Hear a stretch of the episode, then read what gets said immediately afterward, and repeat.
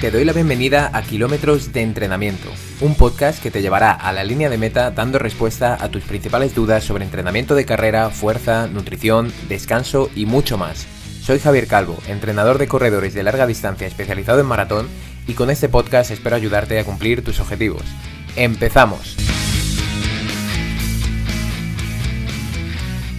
Muy buenas, bienvenidos a un nuevo episodio de Kilómetros de Entrenamiento, el cuarto episodio en el que tenemos a Alejandro Carril, entrenador personal, enfocado sobre todo, como es lógico, en entrenamiento de fuerza y compañero mío de la universidad, compañero de clase de, INEF, de las Ciencias del Deporte, de la Universidad Politécnica de Madrid. Y nada, pues Alejandro, ¿qué tal? ¿Cómo estás? Muy buenas, Javi, ¿cómo estás?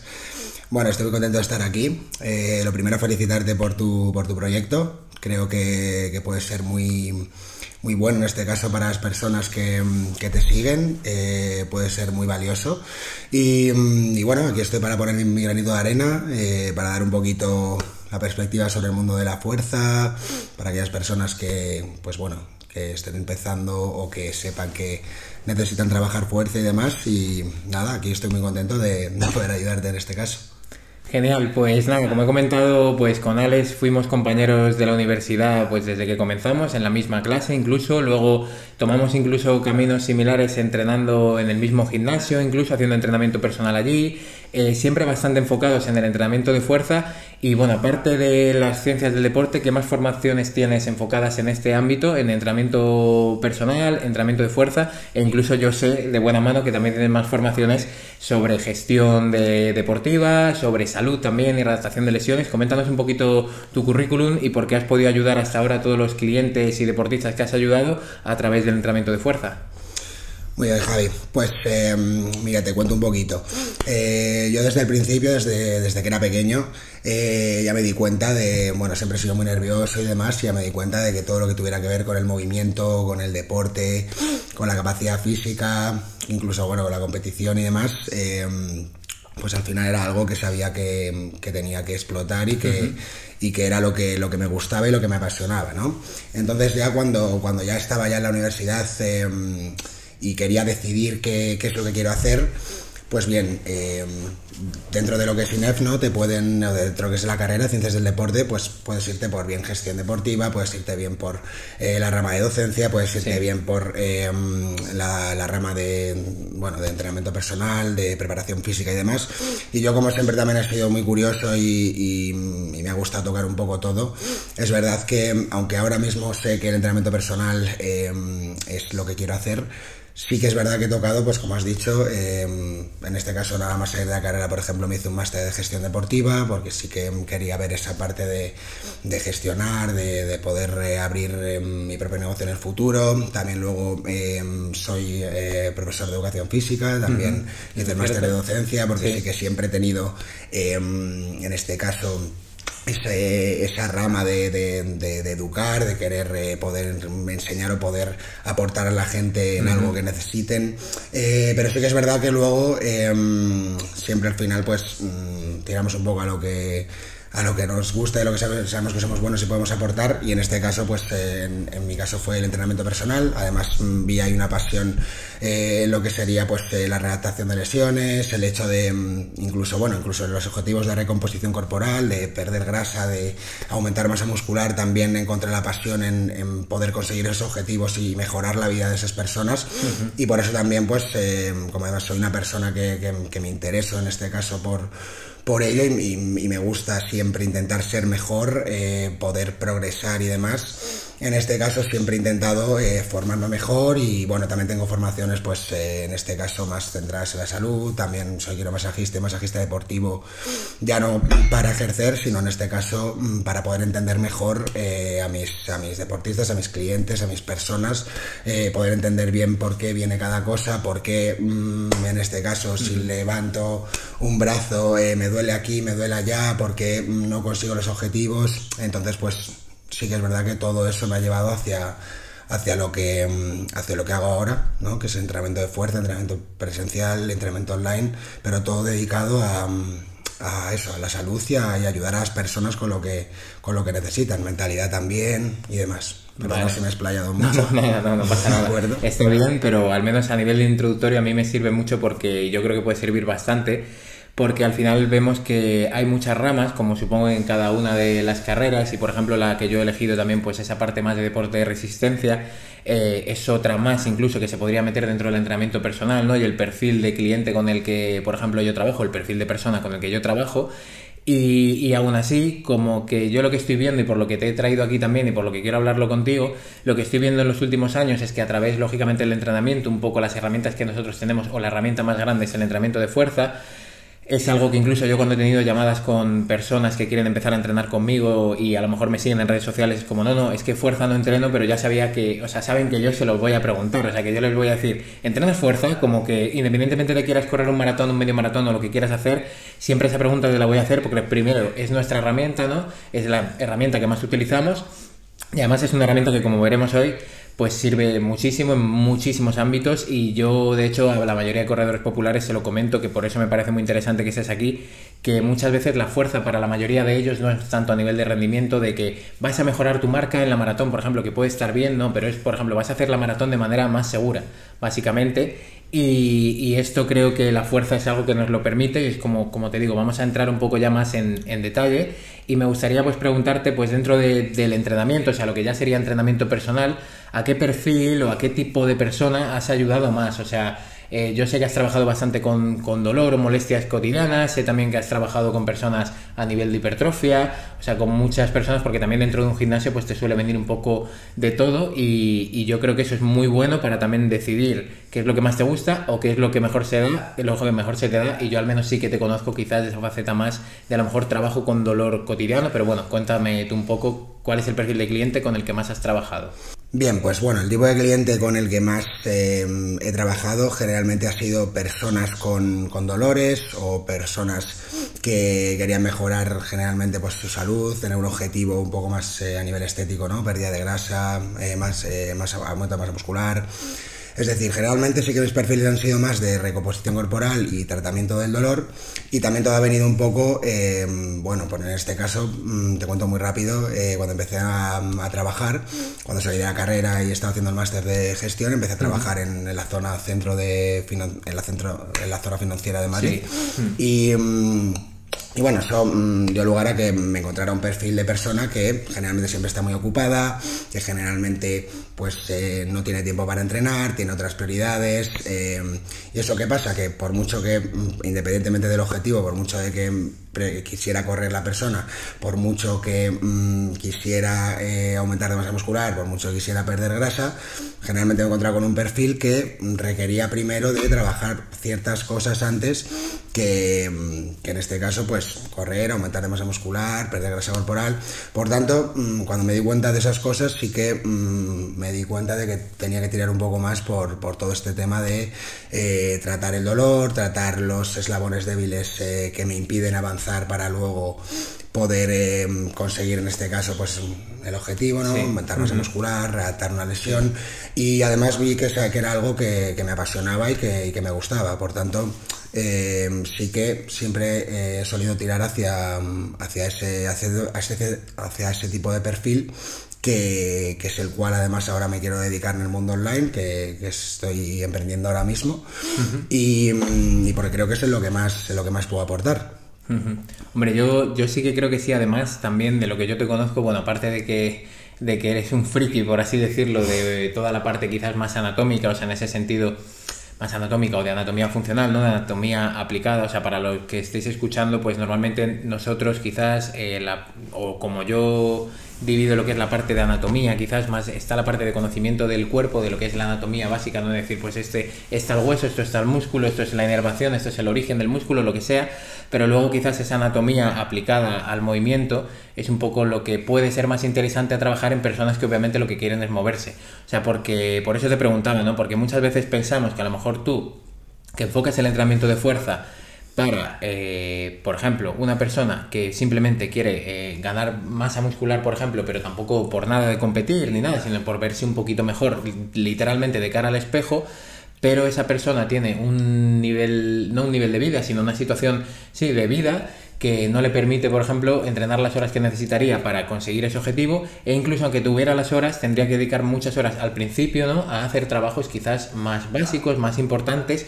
y eso es lo que yo creo que, por ejemplo, con los corredores a mí también me pasa y por eso te lo quería comentar, ¿no? Que muchas veces es como hay que dar unos pasitos atrás, hay que mejorar, pues a lo mejor que ahora te quería preguntar por eso, ¿no? Partes pues como la movilidad, como la estabilidad y a veces hacer ese reset en esas personas cuesta mucho, porque incluso a mí me pasa mucho, ¿no? Una persona que ha corrido un maratón, joder, pues acaba o acaba o ha corrido todo un maratón y es muy difícil bajarle del pedestal, ¿vale? Hablando claro, en plan, yo ya he corrido un maratón, a mí que me estás contando. O sea, yo me he encontrado con esa situación, ¿no? Entonces, cuando ves que realmente sí la persona confía en ti y entonces ya le estás ayudando, pero desde la base ya ha tenido paciencia, mejoras bastante. Entonces, sí te quería preguntar que cuáles son para ti o te has encontrado que deberían ser un poco los, los pilares que le llevan a esa persona quizá a conseguir los objetivos eh, a través de como de cuando te ve a ti. O sea, quiero decir, al final tú eres entrenador personal, seguro que hay otros pilares, como hablamos muchas veces, la nutrición, la psicología, qué hábitos tiene en casa, cuántas horas de sueño tiene, que ahí, bueno, sí podemos meter más mano quizás, o intentamos hacerlo.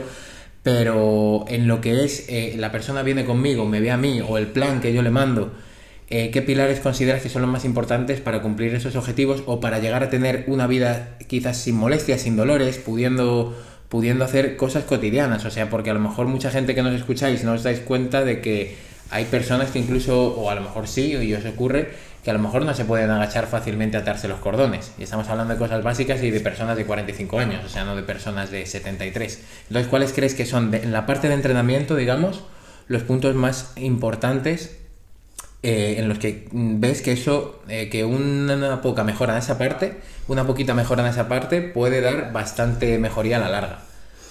Vale, eh, bueno, es una pregunta un poquito elaborada. Es complicada. En este caso, claro, pero bueno, básicamente porque es verdad que lo que nos pasa siempre es que queremos, con una analogía, pues correr antes que andar.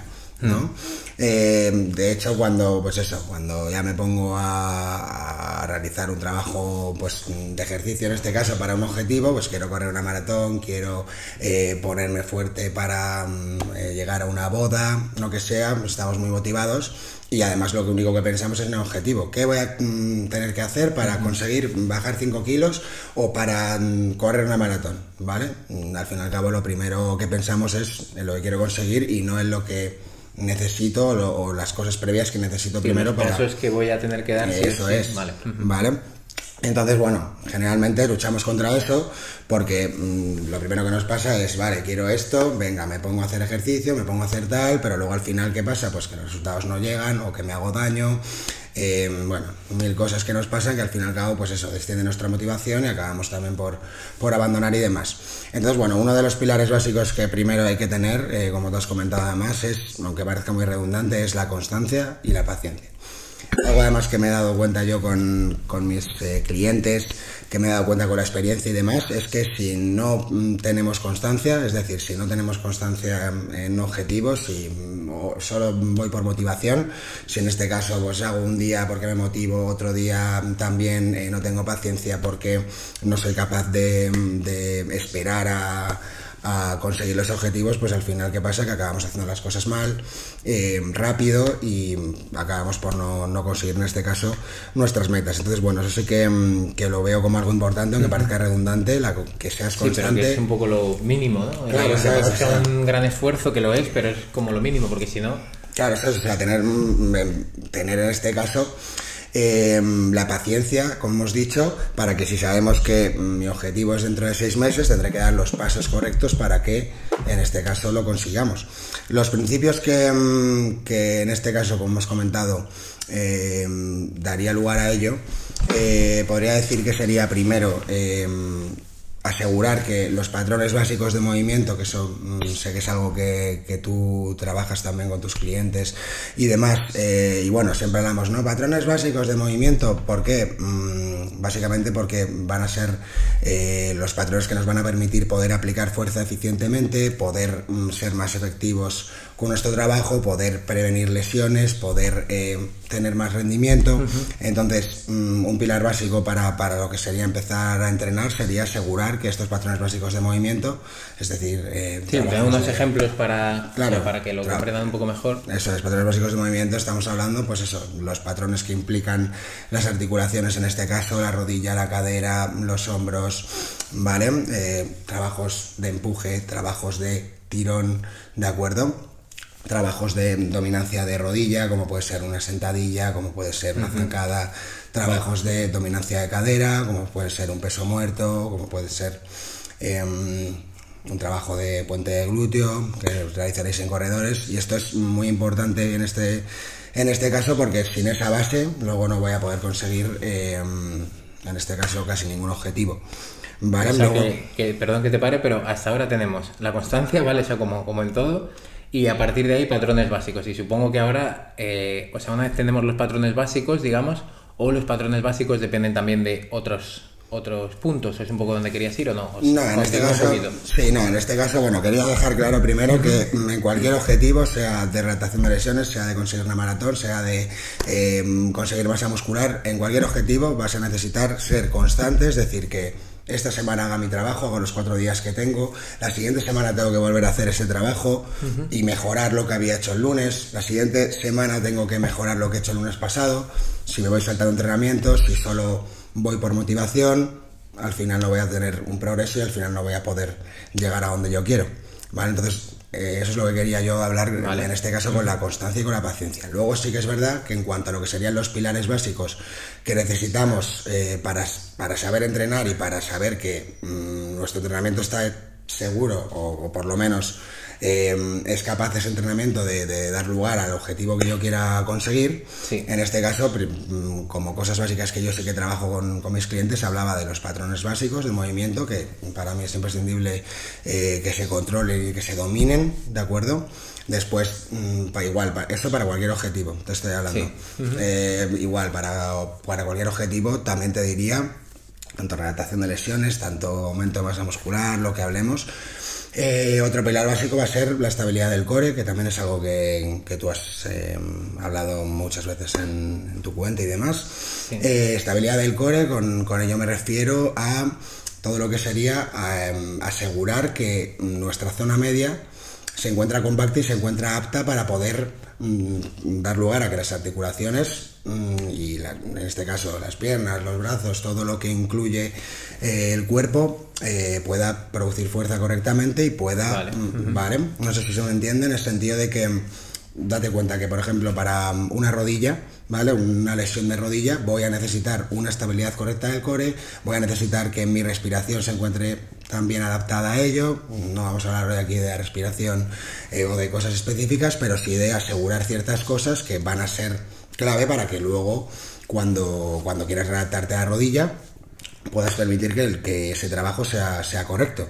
Si yo quiero, claro, si yo quiero hacer una sentadilla, quiero hacer una zancada, pero no estoy asegurando que tengo una estabilidad correcta de, mi core, que tengo una estabilidad correcta de la zona media, la cual me, me, permita luego poder realizar esos ejercicios que tengo que hacer con la rodilla correctamente, no voy a poder llegar a nada. Si yo quiero enseñar un peso muerto pero no sé respirar, pues continuamente me va, me va a doler la espalda.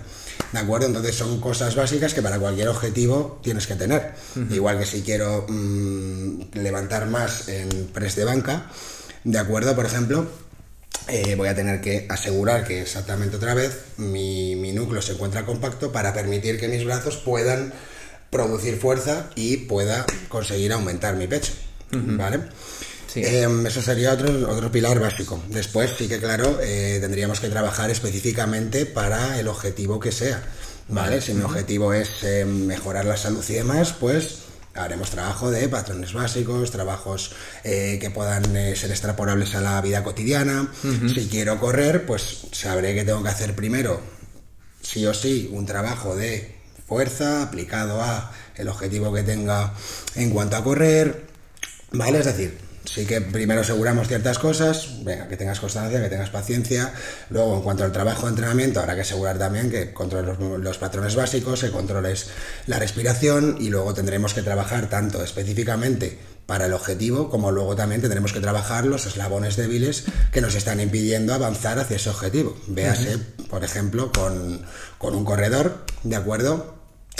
Em, que, hemos valorado que tiene mm, mm, poca estabilidad en la cadera. Sí. Y eso sabemos que mm, va a implicar que posiblemente pues eh, tengan más riesgo de lesión. Sí, más inestabilidad en carrera, que puede producir en carrera, una de carrera más diferente. vale, pues entonces, claro, yo lo que no puedo hacer es, por mucho que mi cliente quiera correr, lo que no puedo hacer es ponerla a correr eh, como locos si yo en realidad he valorado que primero tiene que trabajar la cadera porque si no ni va a poder correr, se va a lesionar, se va a desmotivar, va a abandonar. Entonces ese sería otro pilar básico a trabajar en cuanto a, lo que serían eh, los eslabones débiles, ¿vale? Eh, lo mismo, por ejemplo, con una persona que quiere trabajar, eh, como hemos dicho, pues... Eh, sí, un levantamiento de mucho peso en una técnica concreta. Por ejemplo, si claro, si yo quiero, por ejemplo, trabajar mi espalda, ¿vale? Si yo quiero aumentar mi espalda, sí. ¿Vale? lo primero que tendré que asegurarme es de ciertas cosas, ¿vale? Por ejemplo, no solo ya qué series, qué carga, qué volumen tengo que utilizar para ello, sino que también tendré que asegurarme de que, por ejemplo, si yo valoro que cuando hago un test de flexión de hombro, hmm. eh, valoro que un brazo llega hasta aquí y otro brazo llega hasta aquí. Sí, para los del podcast lo que estamos haciendo, para lo que estéis escuchándolo, lo que estamos haciendo es, lo que ha hecho es dejar que un brazo llegue más lejos, digamos, imaginemos que estamos de espaldas hacia la pared y llevamos un brazo a intentar tocar con el pulgar la pared, llevamos el, tenemos la nuca pegada a la pared y un brazo, por ejemplo, izquierdo está llegando por completo y toca la pared, pero el otro es imposible que en esa posición llegue a tocar la pared, ¿no? Ese, por ejemplo, es un ejemplo. sería un ejemplo en este caso. Y entonces el hecho de que tengamos eh, una restricción en la flexión del hombro de uno de los brazos va a dar lugar a que cuando yo quiera aumentar eh, mi espalda, pues en este caso tenga algún problema o genere compensaciones o en este caso pues sea mucho menos eficiente el trabajo y lo mismo, pues no lleguemos al, puerto correcto. Vale, entonces, bueno, serían los, los puntos básicos que, que trabajaría. Vale. vale. Patrones básicos, estabilidad de core, trabajo específico hacia el objetivo y luego trabajo de los eslabones débiles que nos permitan avanzar hacia ese objetivo. Vale, no, genial. La verdad que queda súper claro y este último resumen perfecto. Eh, normalmente yo, además, como te he comentado y te he hecho esa pregunta precisamente porque en corredores veo mucho eso, creo que todos, creo que a todos nos pasa igual. A lo mejor los que conocemos o venimos o somos entrenadores, pues bueno, tienes más paciencia con ciertos procesos, eres más realista. Pero sí que es cierto que yo en corredores sí lo veo mucho porque, por lo que te digo, ¿no? Porque cuesta mucho bajarles un poco a la tierra, decir, mira, lo que vamos a necesitar ahora es trabajar mucho el core, mejorar mucho tu estabilidad, porque estamos viendo que a lo mejor si has tenido lesiones siempre que has ido a correr, podría venir de aquí aquí aquí. Y muchas veces eh, pensamos eso, que por haber hecho a lo mejor una carrera como una media maratón, que joder, ya es un granito, o como, por supuesto, una maratón, ya con eso, pues, o porque simplemente voy a correr, ya voy a tener la fuerza suficiente y o que todo o incluso también la otra vertiente no o por decirlo de otra manera que a lo mejor todo lo que has comentado tú decir joder es que entre que lo de la paciencia y la constancia eso ya lo damos por hecho eso hay que tenerlo sí o sí para cualquier cosa que queramos hacer o sobre todo grandes recuperaciones que ahora hablaremos de casos que has tenido tú que yo conozco personalmente y que son bastante increíbles pero esa parte pues ya la tenemos. Pero claro, a lo mejor una persona escucha patrones básicos, eh, luego estabilidad en core, luego eh, trabajar el gesto quizás hacia el objetivo y a partir de ahí también hacer el trabajo de eslabones débiles, aunque es de movilidad, de todo lo que podamos hacer, de musculatura a lo mejor eh, más no pequeña, pero quizás más accesoria o que tiene movimientos más concretos o que realiza acciones más concretas, por ejemplo en la carrera se ocurre mucho y a lo mejor ahora pues estás pensando, si estás escuchando esto diciendo, madre mía, entonces tengo que hacer un montón de cosas, pero yo sí el mensaje de esperanza que lanzo un poco es que normalmente las personas que nosotros tenemos, al menos yo, y yo creo que tú también, yo entreno muchos corredores populares y claro, lo que veo es que mm, no es que estén en cero, en un punto cero, sino que están en un punto de menos 20, ¿vale? Por mm. decirlo de alguna manera así a lo bestia. Entonces, como que tampoco os desaniméis porque el trabajo, si ahora no estás entrenando fuerza, por ejemplo, en cuanto comienzas a hacerla, o yo lo veo mucho con corredores que solemos entrenar dos, tres veces fuerza a la semana, como mucho, tres veces, ¿vale? Dependiendo de lo que necesite el corredor, las mejoras se ven muy rápido.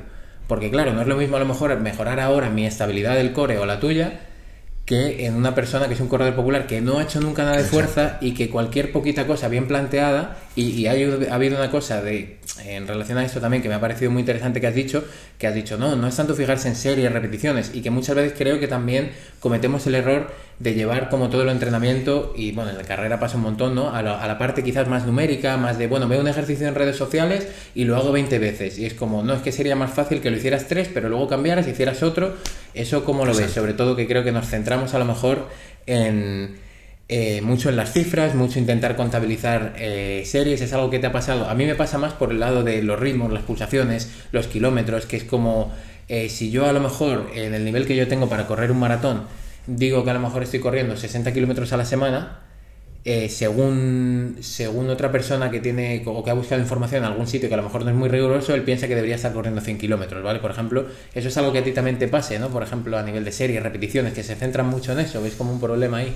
Sí, generalmente eh, lo mismo que decía antes, que queremos siempre, de hecho esto nos pasa a nosotros también, por mm. supuesto, que queremos correr antes que andar. Mm. Em, y bueno, pues lo que nos pasa es eso, que generalmente quiero eh, conseguir un objetivo, estoy muy motivado, em, voy al gimnasio, como hemos hablado, pues llega el entrenador y te dice, mira, pues tenemos que trabajar eh, estos musculitos y estos patrones de movimiento y estos ejercicios para que seas mejor, para que Mm, tenemos que empezar por este punto de para partida. Construir desde ahí. construir desde aquí, claro, ya pues generalmente nos gusta la idea, ¿no? De tener que ponernos a hacer movilidad, tener que ponernos a pasarnos el foam roller, tener que mm, hacer todas esas cosas que, que, sabemos que tenemos que hacer para nuestro objetivo, pero que pues eh, no las vemos tan prioritarias o nos dan más pereza o no nos gustan. Entonces, bueno, nos, eh, nos centramos en pues meter series y repeticiones y, y volumen y intenso, que llega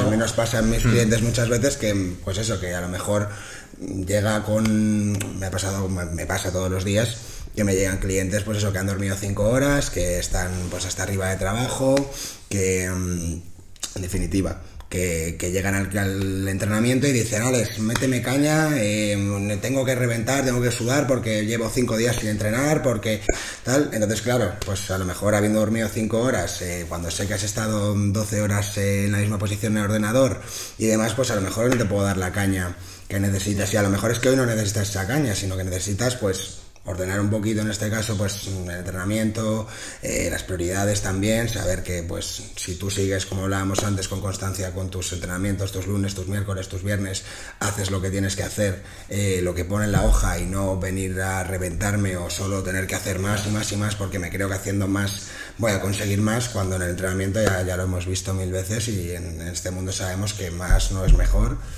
sino que mejor es mejor, ¿no? Es lo que se dice. Entonces Em, ahí sí que tenemos que siempre trabajar nosotros un poco y, hacerle ver a, en este caso, la persona, claro, de, educación, claro, igual que como en cualquier cosa, como cualquier cuando llegas a un trabajo y tienes que hacerte a, todo, ¿no? Que tienes que, pues, em, saber cómo tengo que utilizar el ordenador, el programa, hacerme a la nueva gente, hacerme tal, ¿vale? No directamente ya me pongo y me pongo ya, pues, eh, hacer todas las inversiones de la empresa y soy el más. Sino que, claro, eso es, tengo que saber que esto es un proceso y que además, pues eso, no es solo solo me motiva hacia el objetivo, me pongo a hacer mil cosas, sino que primero pues tengo que asegurar ciertas cosas y luego ya con paciencia y con tranquilidad, sabiendo que lo que está pautado es lo que tienes que hacer en ese momento, llegarás después a, lo que tienes que llegar y eso es así, ¿vale? Eso sí seguro. Sí, sí. Por eso eso yo a mí me pasa también bastante con, con la parte del correr lento, que es algo que les cuesta porque es algo que, que normalmente hay que introducir, o gente que normalmente siempre ha entrenado con mucha intensidad por lo tanto, cuando quieran hacer trabajo de fondo aeróbico, de base aeróbica, digamos, que realmente lo tienen que hacer muy bajo, incluso algunos que llevan corriendo, yo a personas que llevan corriendo tres años les he tenido que poner a caminar. Claro. Caminar y correr para que entrenaran a baja intensidad real, porque si no era imposible, ¿no? Entonces, en ese punto sí me parece muy, muy importante como el... Es siempre un poco el mismo concepto, ¿no? Es decir, eh, paciencia, o sea, vamos a volver un poco atrás, al final eh, yo justo esta semana, con, justo ha sido esta semana con un par de personas que lo he hablado y justo les he dicho lo mismo, digo, además a las dos personas casos muy similares, digo, vamos a tener que ir un poquito atrás para lo que tú consideras atrás, o sea, los entrenamientos no van a ser tan intensos, no vas a correr tantos kilómetros, no vas a entrenar tantas sesiones semanales, para luego en, dentro de un mes poder estar al nivel que quieres estar o, empezar a trabajar para estar al nivel que quieres llegar, ¿no? Para correr una media maratón, que era el caso, por ejemplo. A ver, es, es complejo, complicado y como decía al principio, nos pasa a nosotros los primeros. Y, es complicado por eso, porque la gente, pues eso, lo que queremos es directamente ya el objetivo, queremos mm, conseguir lo, lo, que quiero conseguir y además es que vivimos en una sociedad que mm, vamos siempre a mil, que no mm, tenemos tiempo para, para trabajar otras cosas que, que, no, que en este caso no sean mi prioridad y lo queremos todo ya. Entonces, bueno, hay que también en este caso educar ciertas cosas. Es verdad que parece un poco coñazo, ¿no? Tienes que estar tranquilo, no metas más de lo que debes, claro. no tal. Eh, pero bueno, también te digo que en este caso, en tu caso sí que es bendito problema de que mm, en mi caso es al revés. Sí, que lo hemos hablado. Que lo hemos hablado alguna vez, que tú mm. lo, con tus clientes lo que pasa es que muchos quieren entrenar de más y los míos pues quieren entrenar de menos. Eh, vale, entonces bueno, eso sí que es, es tema en este caso de, educarlo y también mm, como, como bueno, como queremos dar el mensaje también en este podcast de educar que el trabajo de fuerza, el trabajo que está destinado hacia la salud, eh, hacia tu mejora tanto física como mental y demás, em, esto mm, hay que, hay que darle prioridad que, la prioridad que, necesita y además hay que estar conscientes de que es algo que tendría que mm, ser un hábito para toda la vida, igual que me lavo los dientes o igual que como todos los días o igual que me levanto a una hora para ir al trabajo porque sé que es lo que tengo que hacer. Igual esto tendría que ser el trabajo de fuerza, mm, tres días, dos días, los que puedas, cuatro días, eh, media horita, una horita, lo que mm. puedas, pero saber que es una prioridad como el comer y, luego hablaremos un poco también de qué beneficios aparte tiene de sí de aparte de los de, a lo mejor los que siempre comentamos que es rendimiento y lesiones quizás prevenir lesiones tal tal. fuera de eso es muy importante es muy eso es. Ahora hablaremos un poquillo de eso también. Vale pues em, vamos a hacer un pequeño descansito y ahora volvemos.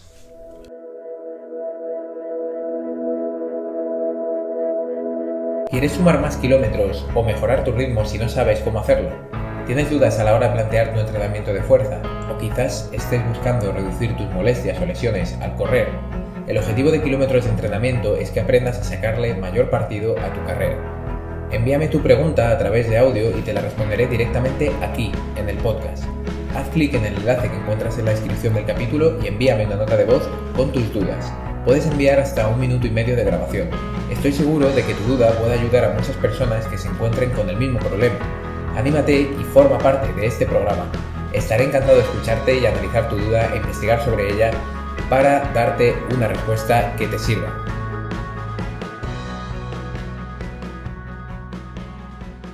Perfecto, ya estamos de vuelta. Bueno, hemos dado bastantes pinceladas al entrenamiento de fuerza, a cómo comenzar o cuáles son los puntos quizás más importantes para poder hacerlo, pero igualmente a mí me gusta mucho insistir porque yo creo que es algo que es realmente complejo de entrenar, al final hay que superar quizás bastantes barreras, bastantes dificultades a la hora de entrenar fuerza y como has dicho tú, incluso los propios entrenadores nos encontramos con dificultades a la hora o de plantear nuestros entrenamientos y por supuesto lo de las personas que no vienen porque cada uno puede ser un mundo, sobre todo si hay molestias, dolores o hay, si hay un objetivo de rendimiento muy muy ambicioso. Entonces, ¿cuáles crees que son los puntos realmente para comenzar a entrenar fuerza o para ir quitando esas dificultades, para que la persona pueda progresar de una forma eh, tranquila y que no se meta en esa nube de información, quizás, que es lo que solemos hacer y lo que hemos estado hablando hasta ahora, de eh, claro que tengo que entrenar fuerza, pero hay tantos conceptos ¿no? a nivel de repeticiones, volumen de, series, volumen de, obviamente, todo el volumen de entrenamiento, todos los ejercicios que tenemos que hacer, cómo selecciones cuáles son los correctos. Pues bueno, un poco que nos deis un poco de consejos para eh, ir superando esas dificultades de forma fácil, de forma lógica y que la persona, pues poco a poco, pueda aficionarse un poco al entrenamiento de fuerza y también que yo creo que la afición viene más a raíz de ver los beneficios, pero bueno, que creo que también hay maneras de hacerlo bien y maneras de hacerlo un poco a lo bestia y que es difícil para gente que no controla. De acuerdo, sí, Javi, eso está, está claro y bueno, como te has comentado, incluso para poder controlar todas estas variables, nosotros tenemos también problemas para hacerlo de, manera objetiva con nosotros mismos y con nuestros clientes. Y además porque es verdad que nos encontramos justo pues una persona que, quiere empezar a entrenar fuerza y obviamente pues se encuentra con el desconocimiento técnico, el desconocimiento de mm, qué, tengo que hacer, eh, cómo voy a trabajar esto para llegar a mi objetivo. ¿Y qué pasa? Que tenemos que controlar un montón de cosas, tenemos que controlar eh, cómo funciona mi cuerpo, tengo que controlar eh, cómo tengo que trabajarlo hacia mi objetivo, tengo que controlar también, pues como tú has dicho, todas las variables de entrenamiento, qué series meto, si meto más volumen, si meto más intensidad, si meto más... ¿Qué pesos, qué pesos tengo Claro, entonces nos metemos en un batiburrillo en el cual, pues mira, mm, de hecho, eh, y lo cuento aquí rápido, incluso por ese batiburrillo que, solemos tener y, y, no sabemos bien dónde enfocarlo. Yo mismo, por ejemplo, tengo un entrenador eh, que es un compañero mío, amigo mío eh, también de, del gremio. Y, y, mira, como en este caso, pues eh, yo no soy capaz de objetivamente poner eh, esas eh, bases que tienen que ser y al final yo mismo mm, no voy a ser capaz de, de, planificarme de manera objetiva, de manera que mm, voy a acabar haciendo lo que me gusta, lo que sé que me vale, lo que te voy a contar, Javi. lo de en casa de Herrero es el cuchillo de palo. Entonces muchas veces necesitamos que mmm, no mmm, llegar y decir, vale, pues me lo voy a comer yo todo, voy a hacer esto, lo otro. Lo primero para mí sí que es, es clave que te asesores correctamente y que ya que te vas a poner a hacer algo, Mm, hay personas que en este caso, bueno, como nosotros, o como cuando mm, te rompes un diente y mm, obviamente no te lo vas a arreglar tú, sino que vas a ir al dentista. Entonces, pues nosotros lo mismo, ¿vale? Tenemos primero que ser conscientes de que hay muchas variables que controlar y que no por ello tenemos que nosotros saber de todo y que hay personas que se dedican a controlar esas variables y a llegar a puerto donde, donde queramos que sea nuestro objetivo. ¿Vale? Entonces, lo primero es estar tranquilos con eso, lo primero es eh, eso, informarse bien, asesorarse bien, y luego sí que lo primero que diría sería empezar por aquello que te sientas cómodo y, y empezar por aquello que te, que te genere adherencia, ¿no? Uh -huh. Es decir, no me voy a poner directamente a entrenar cinco días de pesas si yo no me gustan las pesas. Sí, sí. Vale, pero sí que tendré que informarme de cuál es mi objetivo y cuáles son las cosas necesarias que necesito para, mi, para cumplir ese objetivo. Sí. Vale, tendré en este caso que mmm, valorar qué tipo de movimiento tengo, qué mmm, necesito para, para, conseguir pues correr, para aumentar la masa muscular, para perder de grasa, ¿vale?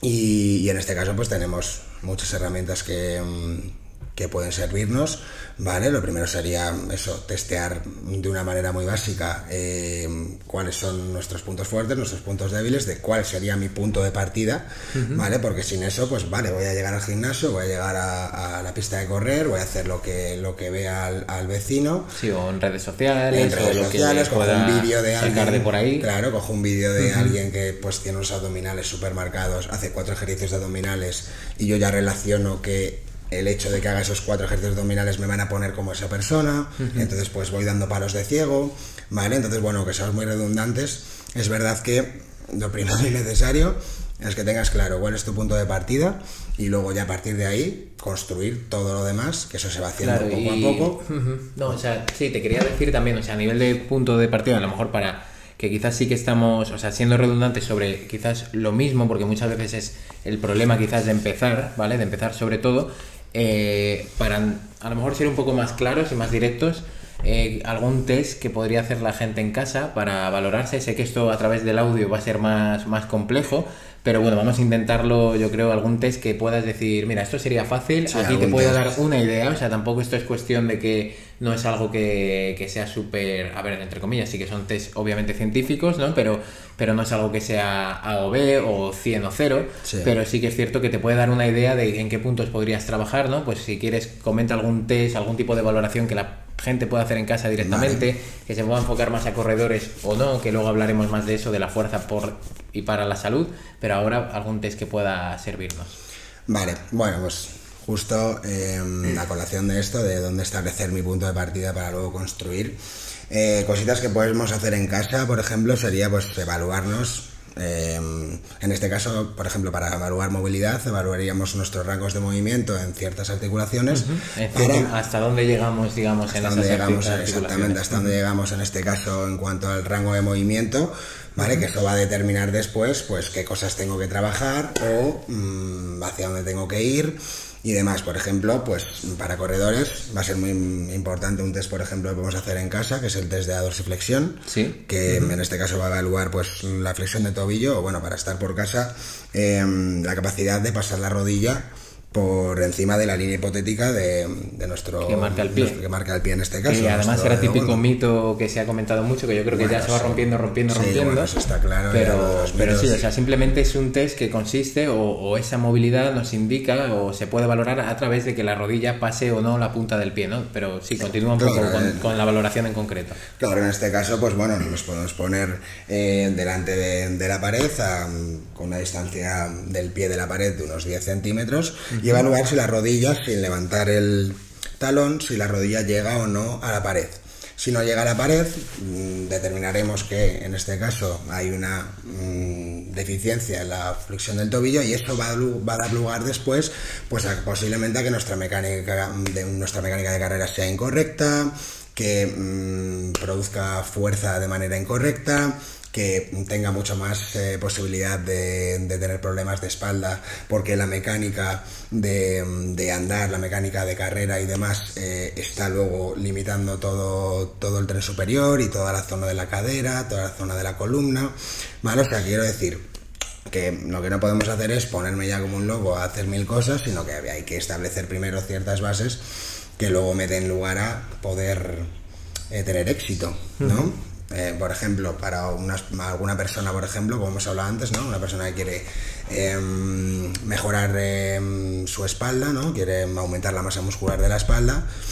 Em, pues, por ejemplo, podemos hacer un test eh, fácil en casa, como hemos dicho antes, de ponernos en la pared y con, con este caso, con el hombro pegado, espalda pegada, voy a llevar mi brazo hasta flexión hasta donde llegue y ahí vamos a poder evaluar si, mm, dependiendo de dónde llegue el brazo, si estoy teniendo una compensación por parte de la espalda, si estoy teniendo una compensación o me está limitando que tengo rigidez en el hombro. Si se separa la espalda, si, el hombro se separa inmediatamente.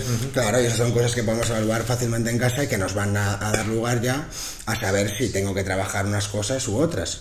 Sí, a la hora también de ponerte a hacer ejercicios, ¿no? Que lo vas a hacer mal o bien. Entonces eso va a repercutir como que va a ser una cadena, en cierto modo. O sea, hemos hablado de la dorsiflexión, si te va a limitar en la sentadilla y tú por entrenar fuerza estás metiendo un montón de sentadillas simplemente porque es un poco lo que conoces, a lo mejor es que realmente eso lo que consigues es que lo estés haciendo mal, entre comillas, y que estés cargando otras estructuras, ¿no? Como has comentado. Exactamente. Entonces, bueno, es verdad que mm, de primeras, pues todo el mundo dice, sí, hombre, ¿cómo me voy a poner ahora a evaluar no sé qué? Y luego que si trabajo eslabones débiles y tal. Lo entiendo perfectamente. Pero bueno, también es ser, mm, pues bueno, conscientes de que sin eso, al final, mm, el éxito, pues no no, no se va a llevar a cabo. Em, como, en cualquier, como cualquier ejemplo, como en cualquier trabajo, si, si, yo no hago, si yo tengo una reunión, pero no me he preparado por la mañana los puntitos de la reunión y llego a la reunión y lo que quiero en la reunión es reventarlo, pero ni siquiera, claro, pero no tengo las cosas básicas que tengo que tratar en esa reunión, pues voy a fracasar la reunión, ¿no? Entonces, bueno, aquí en este caso sí que, que, me gusta que podamos aportar esto, que la gente sea consciente al fin y al cabo de que, de que bueno, de que mm, tiene que trabajar ciertas cosas, pero que, bueno, para nada es algo ni, ni muy complicado, ni, ni, que no se pueda llevar a cabo y que poquito a poco con, con el progreso y también asesorándote correctamente mm, vas a poder llegar al objetivo que necesites 100%.